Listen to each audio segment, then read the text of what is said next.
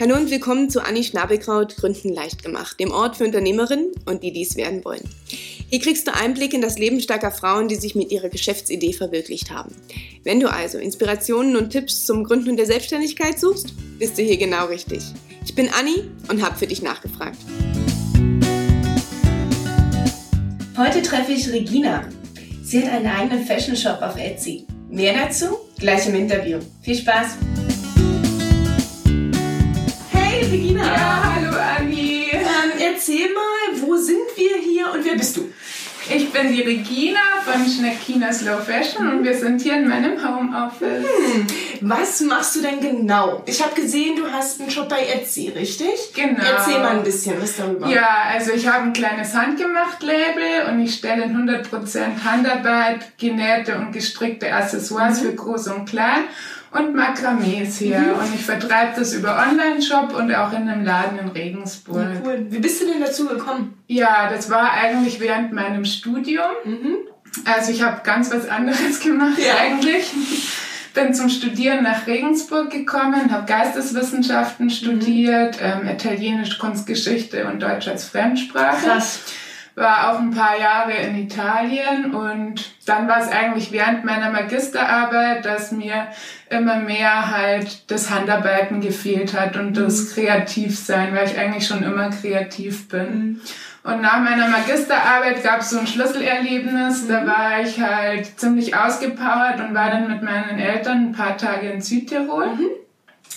Genau, und da dachte ich mir dann vor Abreise, ich könnte doch eigentlich mal wieder irgendwas Handarbeitliches machen. Meine Oma hat auch immer gestrickt und ich habe mich halt noch aus der Schule dran erinnert, hatte also auch wegen der, während der ganzen Jugend sowas eigentlich nicht gemacht und dann bin ich noch schnell bei meinen Eltern auf dem Dachboden, habe mir irgend so ein altes Wollknäuel äh, geschnappt und ein paar Stricknadeln mhm.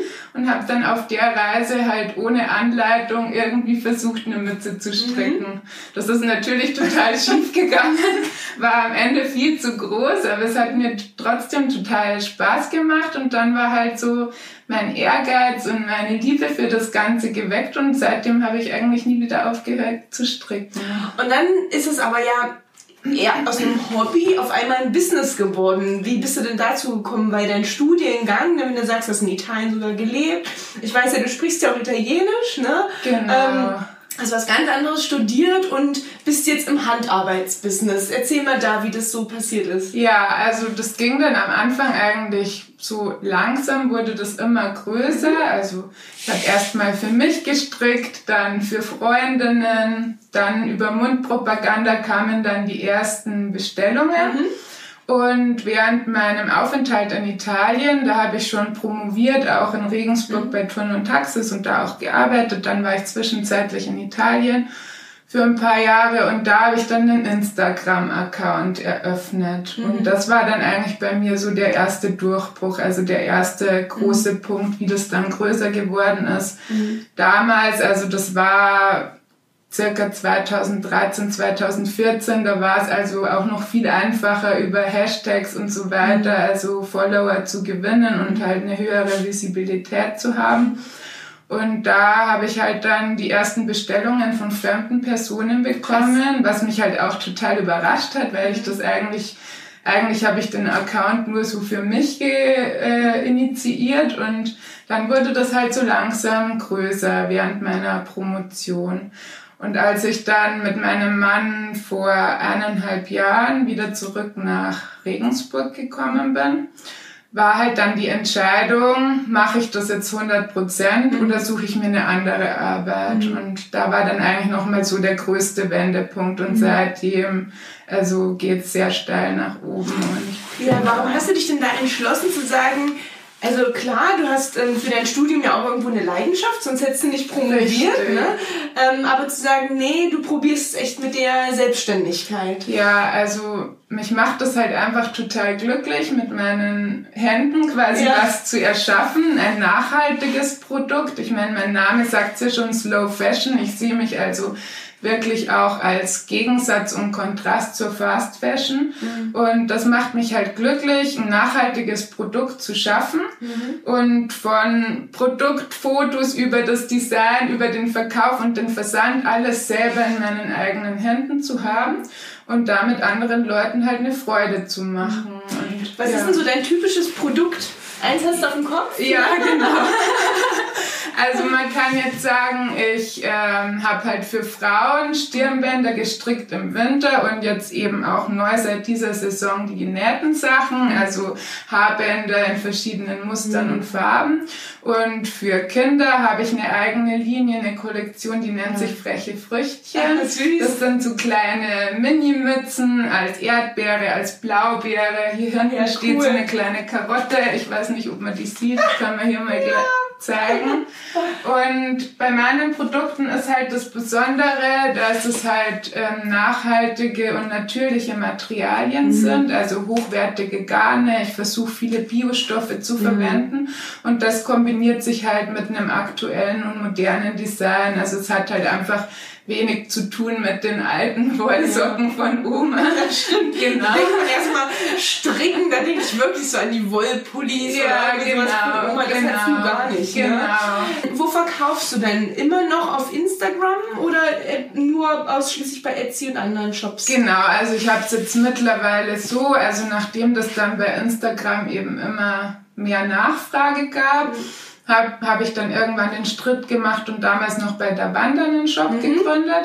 Der Wanda gibt's ja nicht mehr, also bin ich dann Mitte letzten Jahres mhm. zu Etsy gewechselt. Mhm. Und dann habe ich aber noch andere Säulen. Also das finde ich aber auch schön, dass ich jetzt mhm. nicht nur im Online-Business mhm. verankert bin und das macht mich auch total glücklich, mhm. dass ich eben meine Sachen jetzt auch hier in Regensburg in einem kleinen Handgemachtladen verkaufe und auf Märkten.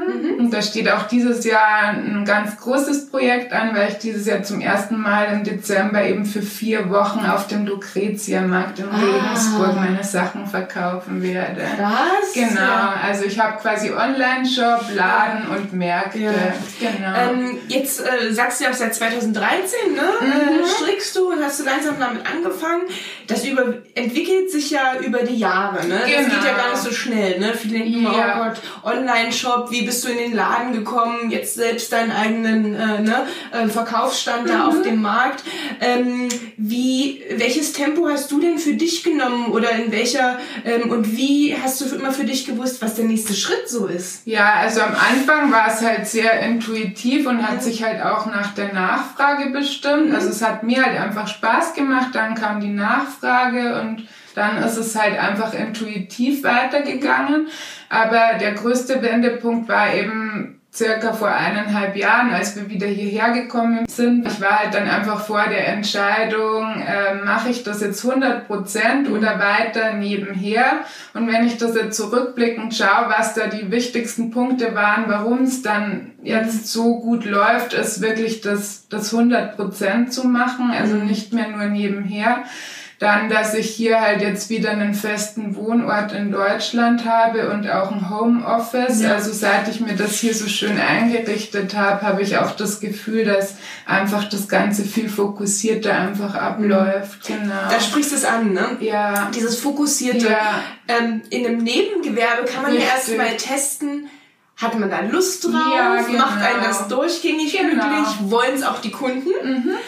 Aber wenn man dann sagt, ey, ja, eigentlich ist die Nachfrage da, die Produkte werden gut abgenommen, jetzt mache ich das Vollzeit und man fokussiert sich drauf, man richtet sich das Büro ein, wie du sagst. Ja. Ne? Man konzentriert sich dann auch wirklich mal aufs Marketing und genau. auf mehr Kunden ne? und kann auch mehr Kunden, dann kommt auch das auch zurück. Ne? Ja, genau. Was ist denn da so vielleicht eine schöne Kundenstory, wo du sagst, hast du dich besonders drüber gefreut? Also ich habe mal für eine Kundin den Auf also einen Spezialauftrag bekommen und da habe ich ein Jäckchen für ihre Hochzeit gestrickt oh. und das war für mich so was ganz Besonderes, weil das ja wirklich ein ganz besonderer Tag ja. ist und das hat mich einfach, ja, das hat mich schon sehr berührt und ansonsten freue ich mich aber immer über jede positive Rückmeldung. Also gerade über Instagram hat man halt einfach, also viele Kunden kommen über Instagram mhm. dann nach Etsy und bestellen dann da bei mir. Also man hat ein bisschen einen persönlicheren Kontakt, würde ich mal mhm. sagen. Und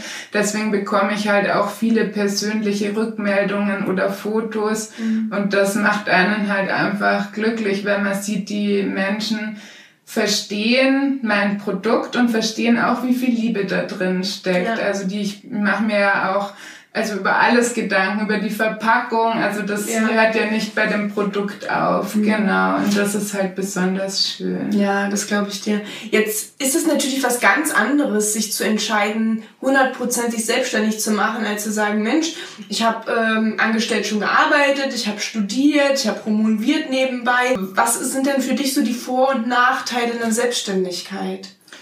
Also für mich ist der größte Vorteil, dass ich halt das machen kann, was ich liebe. Mhm. Und das macht mich halt einfach glücklich. Ich denke, das könnte auch in einem Angestelltenverhältnis ja. sein, aber bei mir hat sich halt jetzt einfach so ergeben, dass das die Selbstständigkeit ist. Und mir macht es eben auch Spaß, mir die ganzen Bereiche zu erarbeiten. Also mhm. eben, dass man halt ganz viele unterschiedliche Sachen mhm. machen kann. Man ist jetzt nicht für eine für einen engen Bereich, engmaschigen Bereich angestellt, sondern ich bin halt von Online-Shop über Model, über Fotograf halt einfach für alles ja. zuständig. Und man muss sich das halt auch, natürlich auch mit Hilfe, aber man muss es sich halt selber erarbeiten. Du strahlst und man sieht, dass, noch, ne, dass, dass du da super dabei bist. Jetzt sagen aber viele, ah, Selbstständigkeit so selbst und ständig. Ne? Die drehen es um und sagen, boah, ich muss alles selber machen. Ich bin das Model, ich bin der Fotograf, ja, ich bin der Online-Shop-Versand. Ja. Wie schaffst du es denn da, so eine gute Balance hinzukriegen, dass du weiter noch, sag ich mal, strahlst und glücklich dabei bist, obwohl es so viel auf einmal ist? Ja, gut, man muss sich natürlich schon auch dann immer mal wieder anhalten, sich Auszeiten zu ja. nehmen. Es tendiert natürlich jetzt gerade schon in die Richtung, weil ich halt jetzt gerade dabei bin, das alles so aufzubauen und es halt gerade so nach oben geht und so gut läuft. Da tendiert man natürlich schon in die Richtung, auch am Wochenende und am Feiertag zu mhm. arbeiten. Aber mir macht's halt einfach Spaß und deswegen denke ich, ist ja. alles gut. Für deinen Mann ist das auch okay, dass ja. du am Wochenende und äh, Ja, also wir machen da glaube ich schon immer ganz gute Kompromisse, mhm. dass wir uns dann auch gemeinsame Auszeiten mhm. nehmen. Aber der unterstützt mich total und der ist auch begeistert von meiner Idee und deswegen denke ich, ist das alles gut. Was war denn, Regina, so der größte Aha-Moment äh, in der Selbstständigkeit, wo du gesagt hast, Mensch, das hätte ich jetzt vorher nicht gewusst, aus deinem Angestelltenverhältnis heraus oder aus dem Studium heraus. Was war denn so das größte Learning? Meinst du jetzt Hürden oder... Zum Beispiel, ja. Also schwierig fand ich schon den Schritt... Ähm, ja, das ganze Rechtliche, die Anmeldungen, den Online-Shop, also, dass man da einfach, also da würde ich auch jetzt wirklich empfehlen, rückblicken, dass man sich schneller Hilfe holt von mhm. Experten, die sich jetzt zum Beispiel in gewissen Dingen einfach auskennen. besser auskennen. Da hat man es dann einfach einfacher, würde ich sagen. Und dass man halt sich nicht entmutigen lässt, weil ich finde, also erstens mal hat man selber auch Zweifel in sich mhm. drinnen, ob das jetzt der richtige Weg ist. Und natürlich auch so im Umfeld sind nicht alle sofort mhm. Feuer und Flamme, wenn man sagt, ja, ich habe jetzt promoviert und, und ich jetzt, stricke. jetzt stricke ich mal. ja. Genau, ja. Wie findest du denn aber trotzdem da die Kraft und das Selbstbewusstsein und trotzdem die Motivation? Weil du scheinst ja Spaß zu machen und der Erfolg ähm, lässt ja, äh, lässt sich ja sehen. Ich bin halt so grundsätzlich eher der Meinung, man sollte das machen, was man gerne macht. Und wenn man das mit Herz und Leidenschaft macht, dann wird das auch erfolgreich mhm. werden. Ja. Und natürlich gibt es auch viele Leute in meinem Umfeld, die mich da unterstützt haben. Genau. Genau, jetzt ist so, ich meine, es hört sich immer so schön an und mir geht es ganz genauso, dass das, dass ich gerne eine Selbstständigkeit das mag, dass ich das machen kann, was mhm. ich liebe. Aber von Luft und Liebe lässt sich manchmal halt nicht leben. Ne? Ähm, wie hältst du es denn mit den Finanzen? Wie hast du ins Business investiert? Wie gehst du mit dem Geld um, was reinkommt? Wie legst du die Preise fest? Vielleicht kannst du da mhm. mal so ein mhm. bisschen erzählen. Also am Anfang, dadurch, dass es ja ganz klein bei mir angefangen hat und da waren keine großen Investitionen mhm. erstmal notwendig, da habe ich das halt noch... Äh, eben so nebenher gemacht. Dann war halt die Entscheidung, wie ich schon erzählt habe, dass ich es 100% mache. Mhm. Da ging das natürlich am Anfang nur, weil ich halt mit meinem Partner die Entscheidung gemeinsam gefällt mhm. habe und er mich dann natürlich auch am Anfang mhm. unterstützt hat. Jetzt mittlerweile ist es so, dass das super funktioniert und ich arbeite halt zusätzlich noch in dem Laden, wo ich meine Sachen auch selber verkaufe mhm. und bin da quasi auch angestellt, also auf Minijob-Basis und das gibt mir halt noch zusätzlich so ein kleines Pölsterchen. Ja, genau. Investitionen stehen auf jeden Fall für mich jetzt an in der nächsten mhm. Zeit. Aber ich bin noch nicht ganz sicher, in welche Richtung das da mhm. gehen wird. Ja. Genau. Allein schon die Stoffe oder die Materialien, ja. die du einkaufst und du sagst, das ist das, worauf du Wert legst, das sind die Biogarne genau. und so weiter, beziehungsweise jetzt auch der ähm, Stand auf dem Lucretienmarkt. Ja, ne? genau. Ähm, da kann ich mir vorstellen, das ist auch eine große Investition. Ja. ja. Ähm, wie bereitest du dich dann auf sowas vor? Das muss ja schon Wochen, Monate vorher geplant werden, genau. den Stand dazu mieten und also, so weiter. Genau, da musste man sich dafür bewerben mhm. und ich habe jetzt den Stand für vier Wochen, also quasi für die volle Zeit und ist für mich jetzt eigentlich auch einfach ein Abenteuer und ich, mhm. das ist halt Learning by Doing. Man muss halt schauen, ob die Vorbereitung dann, ob das alles so funktioniert, wie man sich das vorstellt. Aber es gibt ja auch immer Netzwerke. In dem Fall beim Lucretia-Markt ist das ein Verein, der den Markt veranstaltet, veranstaltet ja. genau. Und da kann man sich natürlich von den alten Hasen auch Tipps holen, mhm. ähm, wie man sich da vorbereiten muss. Und zum Thema Preisgestaltung mhm. hast du ja auch noch gefragt. Also das ist schon immer wichtig, dass man eben schaut, ob ein Produkt sich auch rechnet. Mhm. Und am Anfang hat man vielleicht, oder war es bei mir zumindest so, und ich denke, das haben vielleicht auch viele Frauen, dass man dass man eben nicht das verlangt, was es eigentlich wert ist. Weil man sich denkt, wer kauft das? Oder man hat halt dann so Zweifel in sich. Und ich habe dann aber schrittweise auch meine Preise ein bisschen erhöht. Ich denke, das ist auch legitim, dass man das macht, wenn man dann äh, mit der Zeit feststellt, dass erstens mal die Nachfrage da ist, dass die Kunden das auch zahlen und dass es das Produkt halt auch wert ist im Vergleich wenn man halt eine Marktanalyse macht und mal schaut. Also so mache ich das eigentlich immer. Wenn ich ein neues Produkt habe, schaue ich, wie bietet dieses Produkt die Konkurrenz oder ein ähnliches Produkt die Konkurrenz an.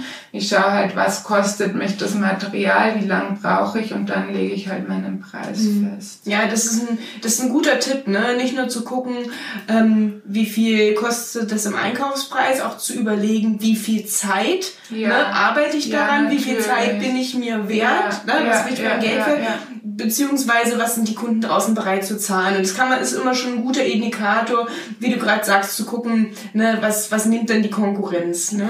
Wie machst du das jetzt für den Markt? Wie viel produzierst du denn davor? Ja. Wie groß ist der? Einiges. Also das ist ein Stand, den teilen sich zwei Leute. Das ist halt so eine mhm. Markthütte. Mhm. Genau, und ja, ich habe mir halt ungefähr auch mit der Erfahrung von anderen Märkten quasi kalkuliert, mhm. was ich an einem Tag verkaufe. Mhm. Das habe ich dann quasi auf die Zeit hochgerechnet. Und da kommt schon eine ziemliche Menge dabei raus. Ja. Ich stehe halt jetzt auch wirklich kurz vor dem Schritt, dass ich mir auch jemanden suchen muss, der mhm. mir hilft. Also das wird jetzt für den Markt werden, wird das eine Freundin, eine Tante und meine Mama sein, die auch alle hand, hand, handwerklich und handarbeitstechnisch begabt sind, die mir da halt gewisse Produkte halt einfach abnehmen und die halt dann nach meiner Anleitung stricken. Mhm. Und für nächstes Jahr muss ich dann mal gucken. Also das ist ein spannender Schritt, ne? Ja. wenn man merkt, boah, das Business läuft so gut, die Nachfrage ist da, ich kann es selbst nicht mehr bedienen.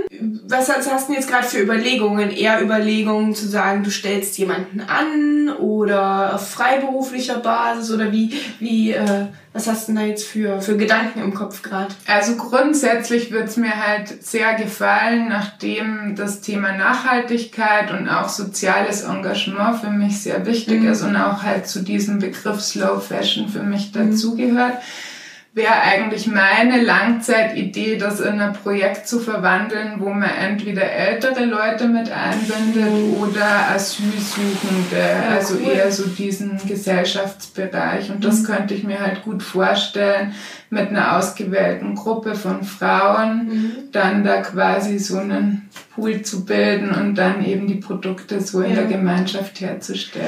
Cool, du hast gesagt, du hast auch Anleitungen, ne? wenn es jetzt jemanden äh, zur Verfügung stellst. Gibt, sind die schon so ausgereift, dass auch ein Laie wie ich damit arbeiten könnte? Also es wird Anleitungen geben, aber aktuell sind sie noch nicht noch nicht ganz final. Noch nicht das verfügbar. Wäre auch, das wäre natürlich auch eine coole ja, Ertragsquelle, auf jeden Fall, ne? ja. wo du sagst, da hast du einmal Aufwand, mhm. das schick zu machen, natürlich ne, äh, zu messen und so weiter. Äh, was, wie groß muss das sein? Wie viel Gun braucht man dafür, dass jemand wie ich loslaufen kann?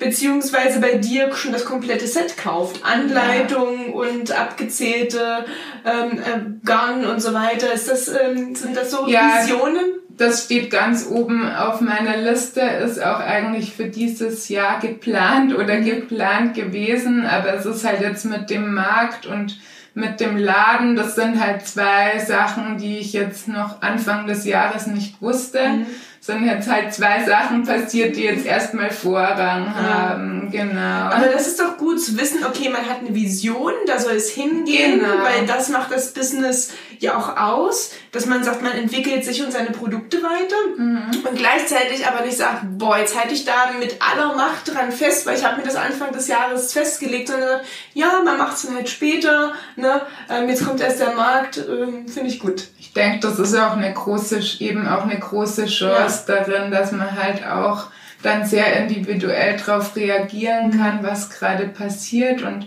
wie gesagt, seit ich wieder hier bin und seit ich mich auch vernetzt habe und mein Business eben nicht mehr nur auf Online äh, fokussiert ist, sondern eben auch Märkte und den Laden beinhaltet, seitdem ist das irgendwie alles so, hat schon seinen eigenen Drive bekommen. Ja. Wie hast du das denn gemacht? Wie hast du denn Marktplätze ausge, ähm, ausgewählt und wie bist du überhaupt so auf die Ideen gekommen, da auch jetzt dich dort zu bewerben? Also ich habe angefangen mit so Eintagesmärkten, meinem Wohnen Weihnachtsmarkt gemacht bei mir zu Hause, ah. habe da halt so erste Erfahrungen gesammelt. Ich recherchiere da immer im Internet. Es gibt ja viele Handgemacht-Märkte mittlerweile oder auch Kunsthandwerkermärkte. Ich muss sagen, ich wähle es auch danach aus, was die Standgebühren sind, mhm. weil ich muss jetzt mal kritisch anmerken, dass viele Designmärkte sehr hohe Standgebühren mhm. haben. Ich habe so einen Markt mit so einem hochpreisigen Stand noch nie gemacht, aber ich kann mir irgendwie schwer vorstellen, dass, also es ist halt ein mhm. höheres Risiko ja. und ich wähle da lieber immer die Nummer sicher und bewerbe mich für Märkte, die jetzt nicht so eine hohe Standgebühr ja. haben und dann kann man das Ganze auch entspannter angehen. Richtig. Und es ist aber auch immer sehr interessant. Also bevor ich denn in dem Laden drinnen war, war das ja auch der einzige, die einzige Möglichkeit, so ganz direkt mit den Kunden mhm. in Kontakt zu treten. Und das finde ich halt gerade das Schöne, dass man da dann auch mal den direkten persönlichen Kontakt hat und es kommen immer wieder neue Inspirationen, sei es jetzt durch Kunden oder durch andere Standbetreiber, dass man ja. sich kennenlernt und immer weiter vernetzt und so weiter und ja. so fort.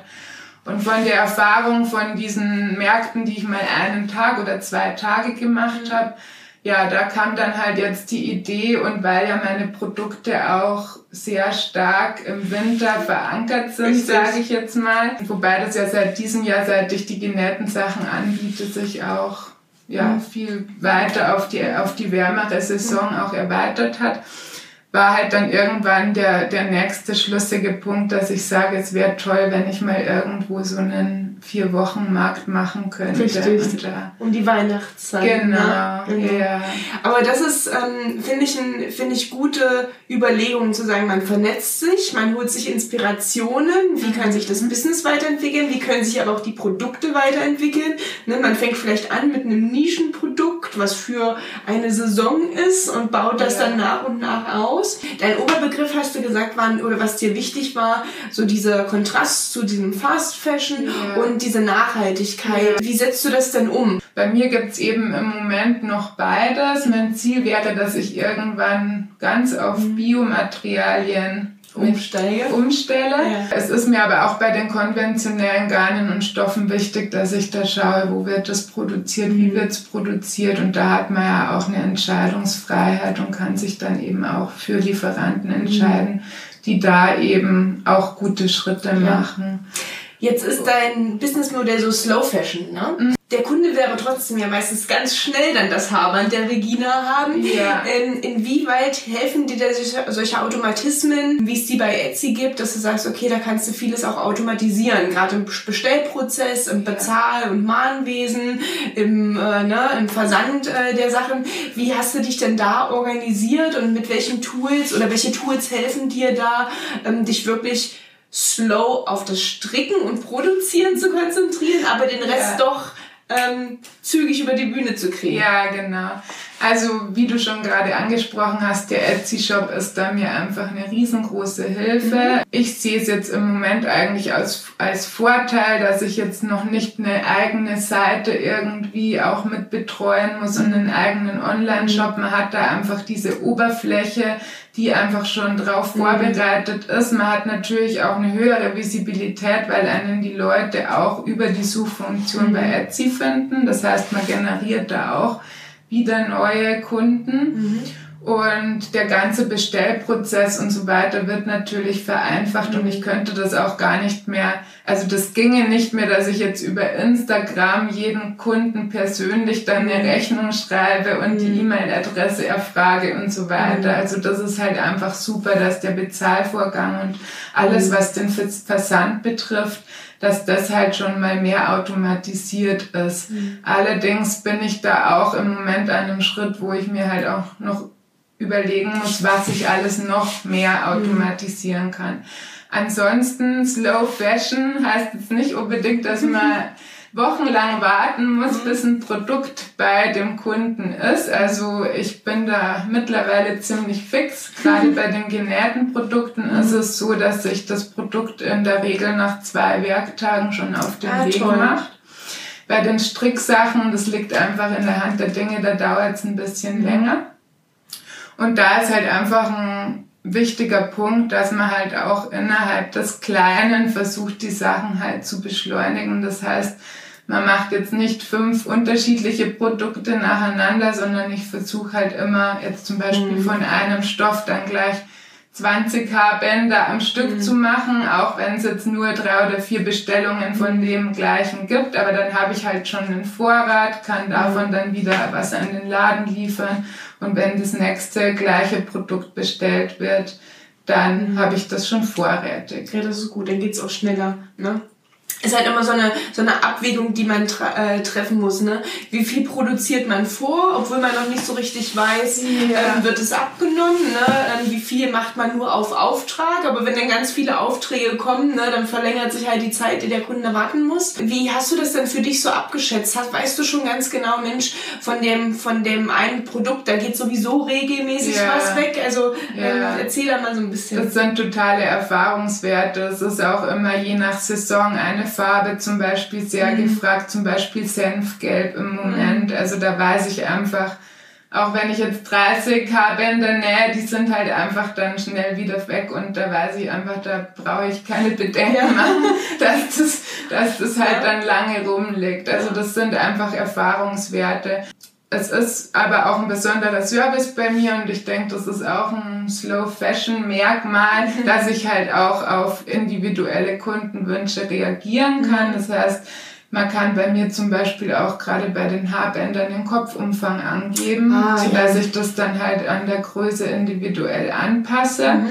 Und dann ist natürlich die Passform auch nochmal mhm besser. Ja. Ein Standard-Damen- oder Frauenkopf hat zwar äh, einen gewissen Umfang, das heißt, den meisten passt auch das Standard-Haarband, mhm. aber wenn man es halt noch individueller haben möchte, kann man immer beim Bestellvorgang eben den Kopfumfang mit angeben. Das ist gut, ne? Oftmals geht man ja, also wie gesagt, das 0815-Modell, das passt in den meisten Fällen, aber manchmal hat man ja so eins, wo sagt man, man sagt, das ist auch blöd geschnitten oder man hätte das dann doch irgendwie gerne genau. höher oder tiefer. Ja. Das ist echt noch nochmal ein super ja. Service obendrauf, den es so halt nicht woanders gibt. Genau, also Kundenwünsche sind jetzt nicht unbedingt immer, dass es gleich ein ganz neues Produkt ist, sondern das ist halt auch schon super Service, wenn man halt ein bestehendes Produkt halt anpassen ja. kann.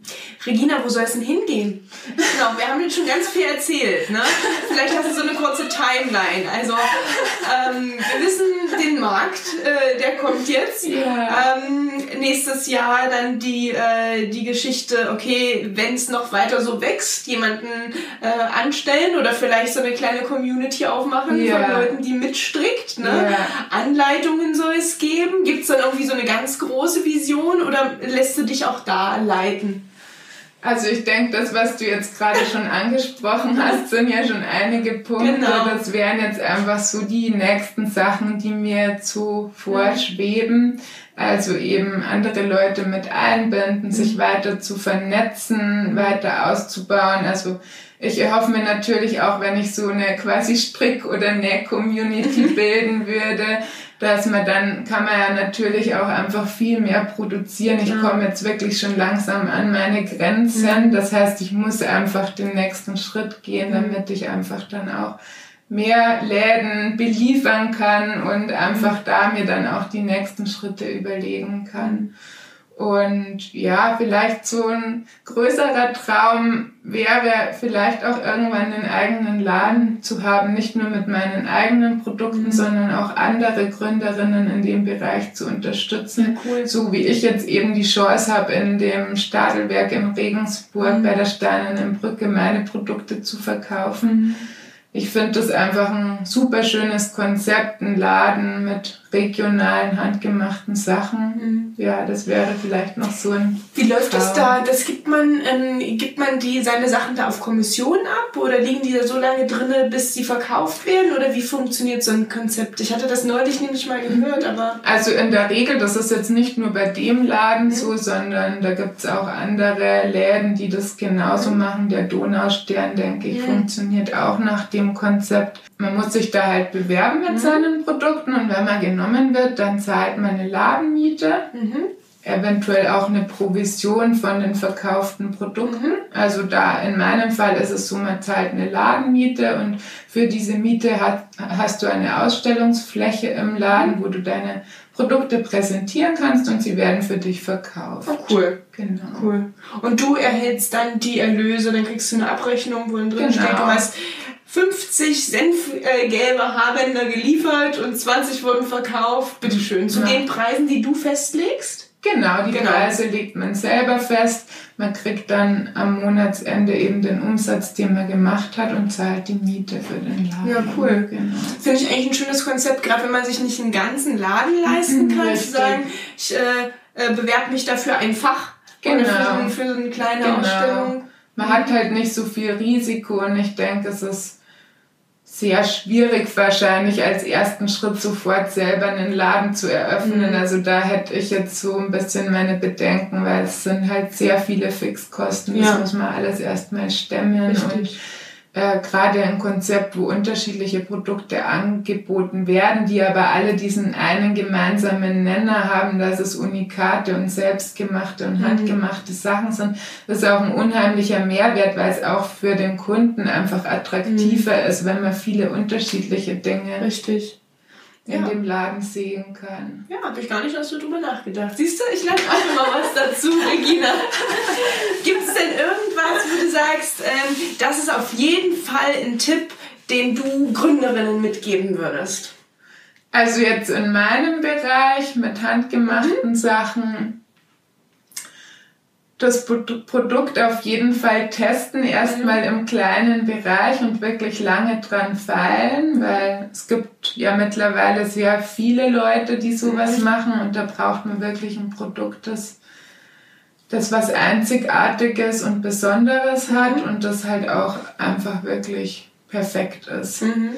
Und ansonsten sich halt Hilfe holen und sich vernetzen. Mhm. Das finde ich ist so einer der wirklich Schlüsselpunkte, finde ich. Also sich zu vernetzen mit anderen Leuten und nicht alles, alles, alles selber zu machen. Mhm. Also gerade so Punkte wie Steuerberater oder eben Automatisieren von Prozessen ja. und so weiter. Das, das finde ich einen ganz wichtigen Punkt. Bei mir war es auch ein wichtiger Punkt bei dem Onlinehandel, äh, mir ein Abo bei einer Online-Kanzlei zu holen, mhm. die einfach die AGBs checken, die einen darauf hinweisen, wenn sich rechtlich was ändert, ja. weil da kann man wirklich schon dumme Fehler machen und mhm. das kostet dann viel Geld, wenn ja. man einen Fehler macht und es gibt ja le leider immer noch dieses Unding dieser Abmahnungen. Ich weiß nicht, ob du mhm. da schon mal was davon ja, ja, gehört hast. Das soll sich jetzt ein bisschen ändern. Ich glaube, mhm. da gab es ja so Beschlüsse.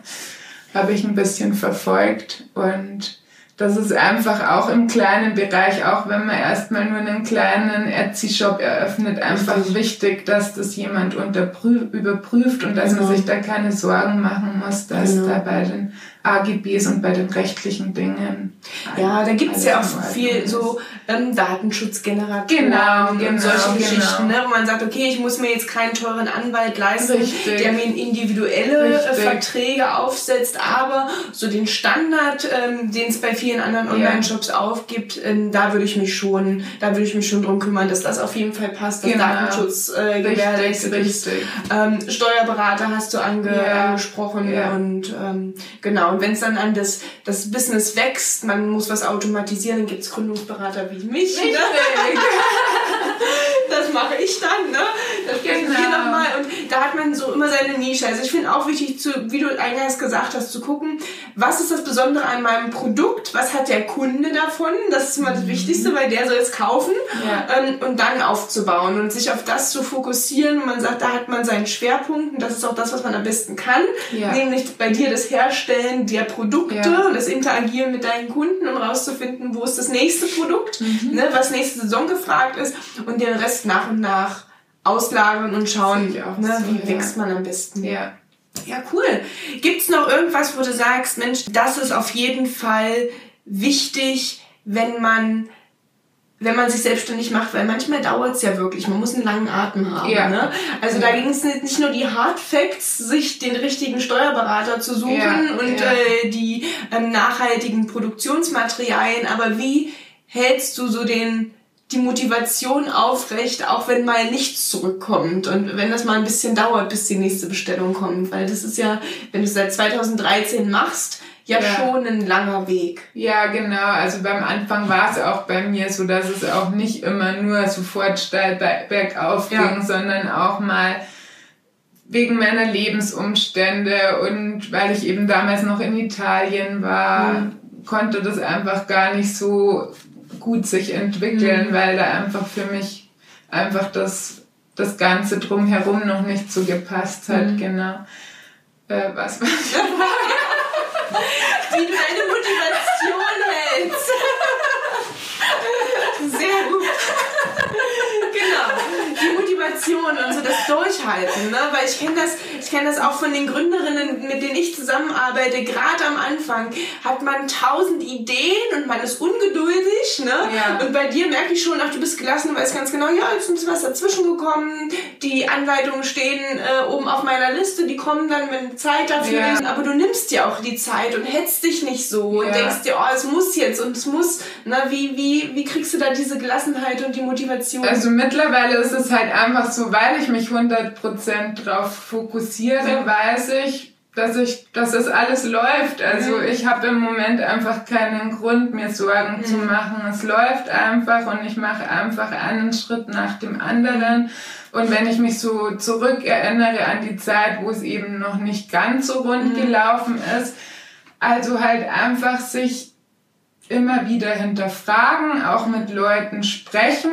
Mhm mit denen ehrliche Gespräche mhm. führen, sich vernetzen, auch mit anderen Macherinnen, ja. finde ich, das bringt auch sehr viel Motivation, weil man sich austauschen kann und weil man halt auch merkt, dass es anderen genauso geht. Mhm. Also jetzt zum Beispiel beim Punkto Instagram, das sagt jeder, dass einfach schwieriger geworden ist, Follower zum Beispiel zu mhm. generieren. Mhm. Ne? Also ich finde, das Vernetzen bringt da auch viel Motivation und einfach dann, wenn es mal einen Tiefpunkt gibt, kurz Luft holen, mal was anderes machen, sich eine kleine Auszeit gönnen und dann wieder loslegen. Genau. Machen.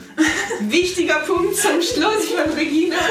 vielen, vielen Dank, dass ich da sein durfte. Ja, hat mir viel Spaß gemacht. Gefreut, ja. ja. fand ich auch. Mal ein ganz anderer Einblick in die Fashion-Welt. Ja. Und ähm, ja, ich freue mich, wenn ihr das nächste Mal wieder einschaltet. Bis dahin. Macht's gut. Ciao. Ich hoffe, dir hat das heutige Interview gefallen. Wenn dem so ist, dann abonniere mich doch und unterstütze mich mit einer Bewertung, damit auch andere Frauen den Kanal gut finden. Alle relevanten Links und Infos zur heutigen Sendung findest du in den Show Notes. Bis zum nächsten Mal und viel Erfolg beim Umsetzen deiner Geschäftsidee.